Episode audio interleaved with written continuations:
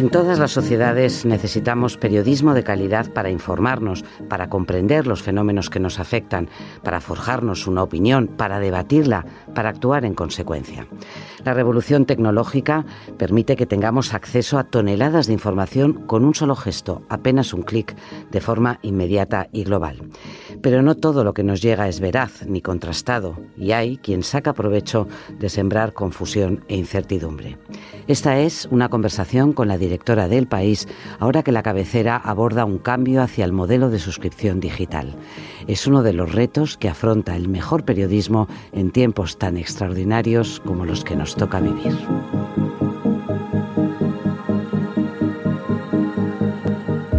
Soledad Gallego Díaz, muy buenas. Hola, buenos días. En medio del ruido, del bombardeo permanente de información que nos llega por todas partes, ¿qué sentido tiene un periódico? ¿Qué ofrece un diario como El País? Pues algo fundamental, tienes la capacidad de tener una visión de conjunto. No es una cosa que te bombardean con informaciones distintas, sino que en un momento dado tienes a alguien, unos profesionales que han decidido qué es lo que, de acuerdo con su criterio, cuáles son las cosas importantes, te las cuentan, te las verifican, son verdad y te ofrecen opiniones distintas. Eso, que parece que es una bobería, es una de las cosas fundamentales para poder ser libre, para poder tomar tus decisiones. o sea que yo creo que eso es un... Muchas veces son cosas tan cotidianas que las vemos así como si no tuvieran importancia, pero si desaparecieran nos daremos cuenta de lo desnudos que nos quedamos. Has dicho la palabra verificar, eso es algo que forma parte del, del eh, estilo de trabajo, de la ética de trabajo de cualquier redacción, pero en estos momentos se ha convertido en algo más valioso que nunca ante la intoxicación masiva que hay de, intereses eh, creados por difundir información abiertamente falsa. Sí, es que muchas veces es verdad que siempre hay gente que ha habido, siempre ha habido bulos, siempre ha habido mm, mentiras, siempre ha habido políticos así con relaciones elásticas con la verdad, todo eso es verdad. Pero lo que no ha habido nunca es un movimiento organizado, dispuesto a colocar la mentira como mensaje fundamental y que es capaz de combatir la verdad en sus propios términos. Y eso es una cosa extremadamente difícil y, muy novedosa. Nunca ha pasado eso en la historia. Por, aunque creamos que sí, no. Esto es un movimiento organizado que no ha existido nunca. Y es peligrosísimo. Por eso es importante que haya em, eh, periódicos y por eso es importante que un diario como El País ofrezca esa información eh, contrastada. Son 44 años prácticamente de, de historia. Es el gran periódico de referencia en español en Europa y en América, donde tenemos además una, una gran redacción. Tenemos 60 periodistas en América en este momento, es una maravilla. el papel que tiene el país en lengua española es insuperable. Yo creo que es una de las grandes, grandes eh, ventajas de este, de este periódico, es que ha sido capaz de reflejar también lo que pasaba en América Latina, la opinión de América Latina, el pensamiento, los artistas, la vida, la vida cotidiana de la gente en América Latina. Y yo creo que el país ha hecho mm. algo que parecía imposible y eh, que es conseguir que sea un periódico español y latinoamericano a la vez. Y eh, una red de corresponsales amplísima que eso sí que es un músculo que resulta, em, lleva muchos años trabajar, tener y desarrollar, pero luego, por ejemplo, ahora en situaciones de alerta con el coronavirus, demuestra la capacidad de un periódico de tener gente en la zona, gente en el lugar, contando de primera mano eh, lo que está ocurriendo. ¿no? Pudimos mandar periodistas a Wuhan cuando empezó la, la epidemia. Y lo importante es mandar periodistas profesionales, porque decían, no, pero hay algún español allí ya que te lo puede contar. No, no, no, no quiero un aficionado quiero un aficionado, mm, primero no me lo va a contar bien, no va a verificar eh, la información y además se va a poner en riesgo innecesariamente. Yo quiero un profesional que no se ponga en riesgo, pues, no tengo ninguna intención de que se contagie, los periodistas no quiero. Quiero profesionales que sepan cómo, cómo tienen que actuar y que sepan comprobar las informaciones, porque si no, el, el miedo y el pánico se extiende de una manera totalmente irracional. Son los profesionales los que son capaces de contar lo que de verdad pasa, no ocultar nada, pero al mismo tiempo darte los datos suficientes como para saber en dónde te estás moviendo, qué está pasando. Tú has sido corresponsal de este diario en, eh, en, América, en Buenos Aires, pero en Europa mucho, en Bruselas, estuviste en, en Londres. ¿Cuál es el valor eh, añadido que ofrecen los corresponsales? Los corresponsales, primero que tienes una visión general, porque eh, no tienes una especialidad, no, eres un corresponsal que va a contar las noticias sobre economía o que va a contar las noticias sobre cultura.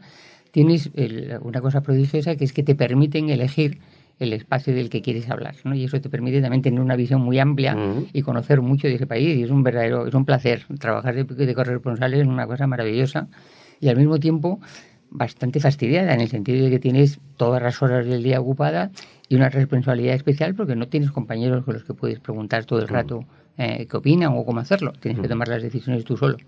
Pero, pero, la verdad es que es un trabajo maravilloso. Sí, pero tú eres un animal de redacción. Sol, si te lo puedo plantear así, lo has, dicho en muchas ocasiones.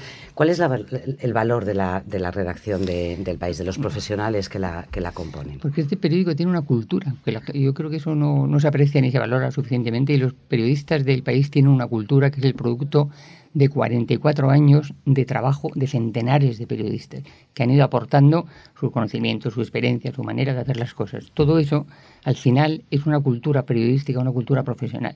Y la redacción del país la tiene, y es una cultura profesional de altísimo nivel, de verdad. Es equiparable a, cualquier a cualquiera de los grandes medios eh, internacionales. Y es una, una, cosa extraordinaria tener una redacción tan poderosa, tan extraordinariamente poderosa como es la del país.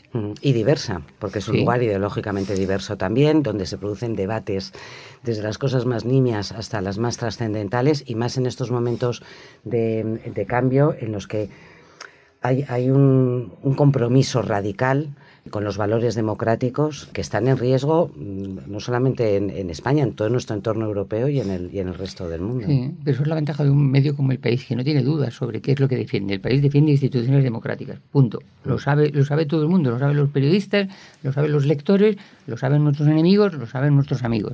Defendemos instituciones democráticas. Y eso, que parece una cosa aquí muy simple, no es tan simple. Luego tiene sus complicaciones, cómo lo defiende, hasta qué punto, en dónde.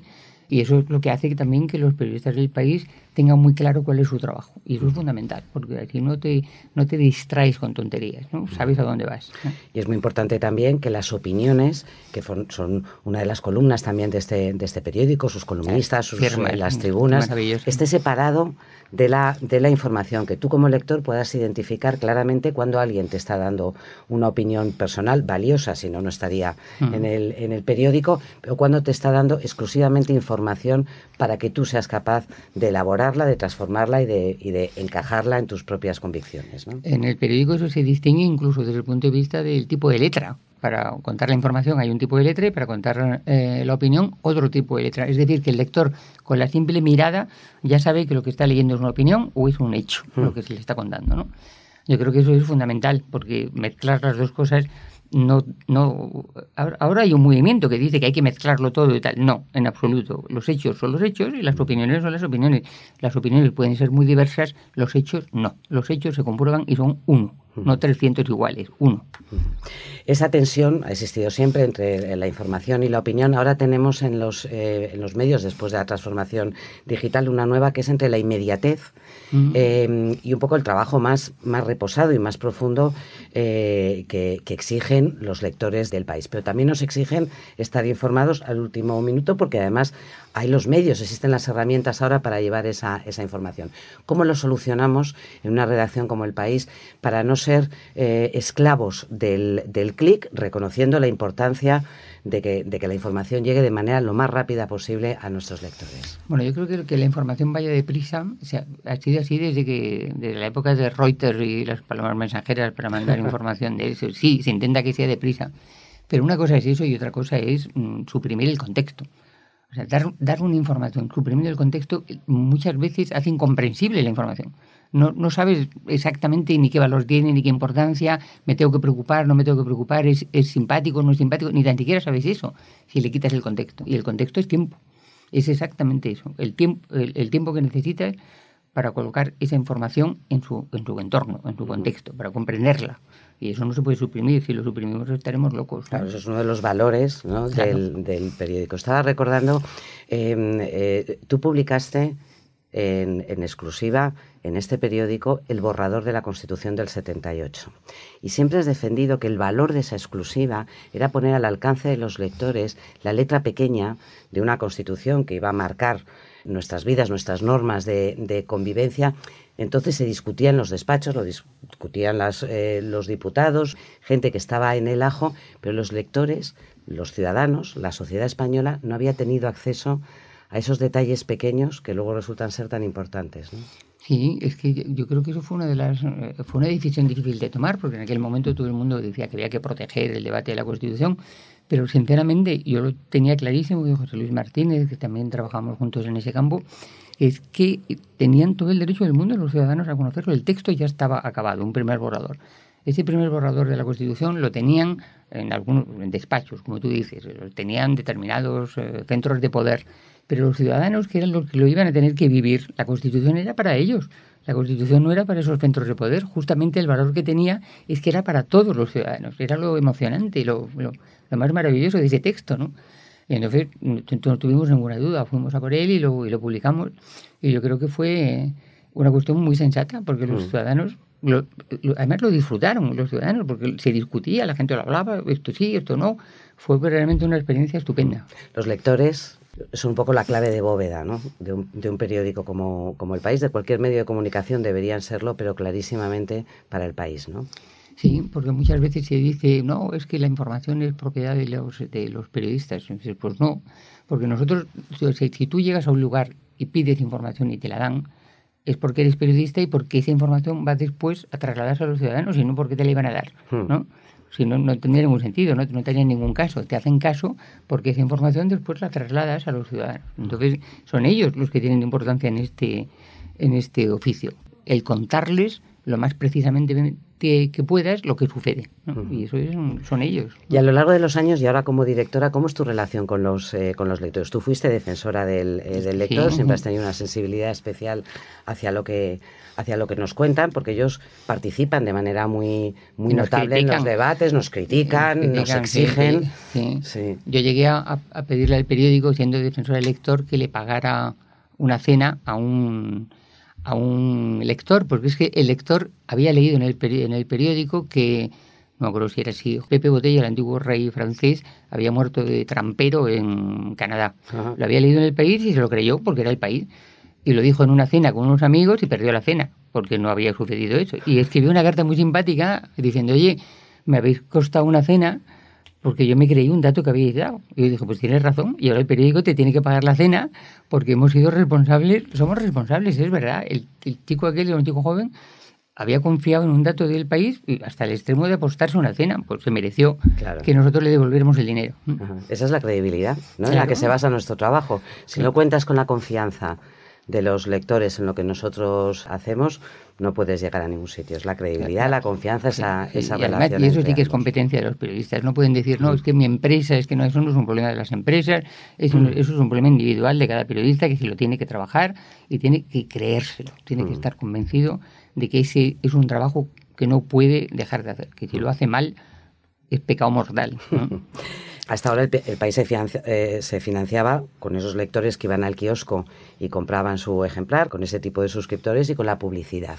Ahora avanzamos hacia un modelo de suscripción eh, digital que de alguna forma culmina todos estos años de transformación, de inversión, de cambios inmensos en la forma de, trabajar. ¿Qué, es, ¿Qué significa ese nuevo modelo de, suscripción? yo creo que es un modelo que nos va a permitir, es un modelo que ya permite y además que es el futuro. no hay otra manera de hacer periodismo que esa. Se terminó, eso es así. No hay ninguna discusión ya en el mundo sobre cómo, qué tipo de periodismo hay que hacer. Hay que hacer periodismo de calidad, periodismo de mucha calidad en medios digitales. Y es así como hay que hacerlo. Y además es maravilloso porque en el fondo, en papel, ¿qué podías tener? En el mejor de los momentos, un millón de ejemplares. Pero es que en el digital puedes tener 85 millones. Hmm. ¿Cuándo es posible? Eso en papel era inconcebible. ¿Cómo ibas a tener 85 millones de ejemplares? Vamos, ni en China hacían un periódico con 85 millones de ejemplares, ¿no? Es imposible. Y ahora sí, ahora somos capaces de, llegar a lo mejor a 30 millones de personas. ¿no? ¿Cuándo hubiéramos soñado siquiera en eso? Y eso es la, lo que supone contar con el apoyo de los eh, lectores para seguir construyendo esto que ha cambiado tanto las redacciones, además de los reporteros, de los fotógrafos, de los, eh, de los técnicos. Ahora se incorporan nuevos perfiles digitales, eh, nuevas narraciones, podcast, eh, vídeo, eh, mm. todo, todo ese, ese campo nuevo que nos permite mm, seguir manteniendo joven eh, y, una redacción que explora cada día nuevas formas de llegar a, esos De contar, nuevas formas de contar las cosas y que hay instrumentos nuevos para contarlas y debemos utilizarlos, tontos mm. seremos si no lo hacemos, ¿no? Y además Es que la, la, potencia que tiene la, la, información en este momento es extraordinaria porque la puedes acompañar de eso, la puedes acompañar de imagen, la puedes acompañar de datos, la puedes acompañar de otros artículos. Es una riqueza tan grande que, que claro que hay que suscribirse a ella, no, no, no puedes acceder a ella de otra forma. ¿no? No hace, no hace tanto que con la crisis económica y la crisis de nuestro sector, el de los medios de comunicación, hubo muchos eh, que daban prácticamente por desaparecido el periodismo de calidad por los enormes costes y la estructura que, que requiere. Pero me da la impresión de que los mejores, los que mejor han sabido hacer la transformación, Mm, no solamente no han desaparecido, sino al contrario, cada vez tienen más fuerza. y el país es un ejemplo. Claro, es exactamente que nosotros no hemos tenido nunca tantos lectores como ahora. Es ahora cuando somos realmente un medio global.